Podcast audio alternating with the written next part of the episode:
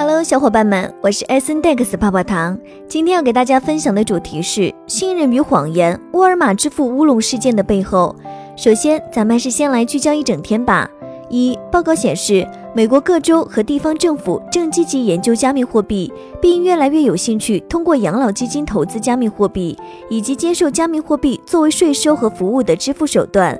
二，全球最大对冲基金桥水基金创始人达利欧周三接受媒体采访时表示，如果比特币真的成功了，监管机构最终会控制该加密货币。三，媒体消息，资产管理公司富兰克林·邓普顿已经成立了一支区块链风险基金，该基金最多可筹集两千万美元。接下来的深度文章来自《二十一世纪经济报道》记者胡天骄，敬请聆听。基于信任的加密货币，如今欺诈和谎言缠身，名人一句话就能引起涨跌，已不是新鲜事。甚至一件未经核实的事情，也能推动行情巨幅震荡。莱特币近期就经历了这一遭。美东时间九月十三日，一条沃尔玛宣布支持用莱特币进行线上付款的新闻，经彭博、路透、CNBC 等媒体转发后，引爆加密货币市场，莱特币涨超百分之三十七，甚至二百三十六美元。受其影响，比特币一度跌破四万四千美元，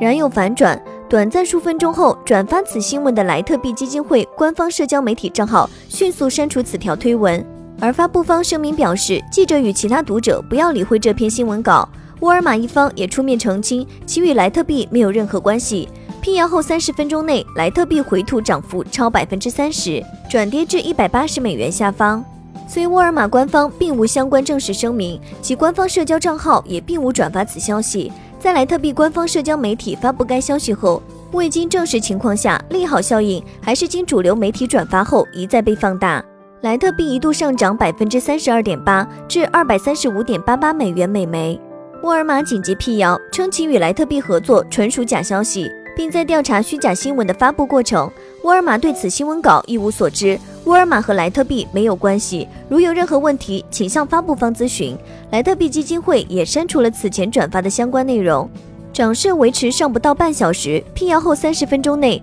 莱特币大幅回吐涨幅，并转跌至一百八十美元每枚下方。数据显示，二十四小时内，比特币爆仓二点一六亿美元，莱特币爆仓两千一百六十五点二七万美元。二十四小时内，加密货币市场爆仓人数超十万。数据显示，莱特币在全球最有价值的加密货币中排名第十九。尽管不如比特币那般受欢迎，莱特币正被大量用于支付。据其创始人称，预计每天约有价值三十亿美元的莱特币被发送出去，其中大部分用于交易。在过去十年的生命周期中，莱特币通过网络发送的价值超过一万亿美元。在泛滥着假消息的金融市场里，叠加机构们的频频动作，沃尔玛允许莱特币支付这一消息。享有如此可信度不足为奇。沃尔玛官方八月挂出招聘的信息称，其正招聘数字货币和加密货币产品负责人，负责制定数字货币战略和产品路线图，并致力于产品路线图及推动项目执行。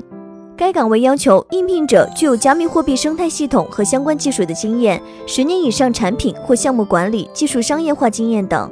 而在当地时间七月二十二日，亚马逊发布数字货币和区块链专家职位招聘讯息。根据内容，此人将加入其西雅图支付团队，负责开发亚马逊的数字货币、区块链战略和产品路线图。此番表述下，市场开始猜测亚马逊或将允许客户使用加密货币。部分受此种可能性举措的猜测影响，比特币价格于七月二十六日跃升至四万零五百零一点七零美元，达六月中旬以来最高水平，日内上涨约百分之十四点五。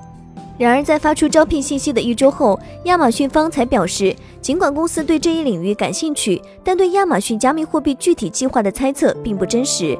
因加密货币媒体垂直性及相对小众性，新闻稿的发布往往聚集在 CoinDesk、NewsBTC 等网站，信息由此在有限空间内反复循环并自我确认与发酵。我对这种虚假新闻的态度有些矛盾。一位加密货币投资者告诉记者。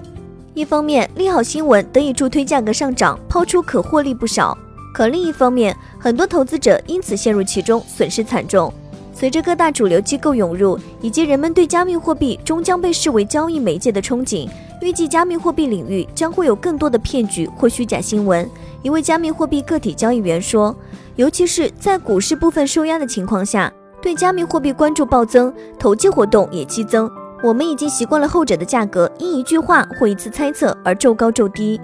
他同时补充称，于个体投资者而言，因其缺乏信息辨别力与规避措施，极为容易卷入欺诈案件里，又极为容易损失惨重。与股票不同，该领域内中的大多交易活动无法追踪，加密货币参与者均匿名，很多交易是转入个人账户，不一定就会进入市场。即便在股市等受高度监管的领域中，同样不乏诈骗与虚假情形。但因加密市场资产显著的价格波动性，各国当局对其更多全面的监管或许仅是时间问题。根据美国联邦贸易委员会数据，继2020年加密货币诈骗损失造成4.19亿美元的损失后，2021年将是投资欺诈创纪录的一年。2021年第一季度，FTC 就已收到14,079起欺诈报告，同期损失数值达2.15亿美元。数据媒体机构 Monthly Fool 调查显示，加密货币现在是投资欺诈和欺诈的首选方式。以前，电汇是最常用的支付方式，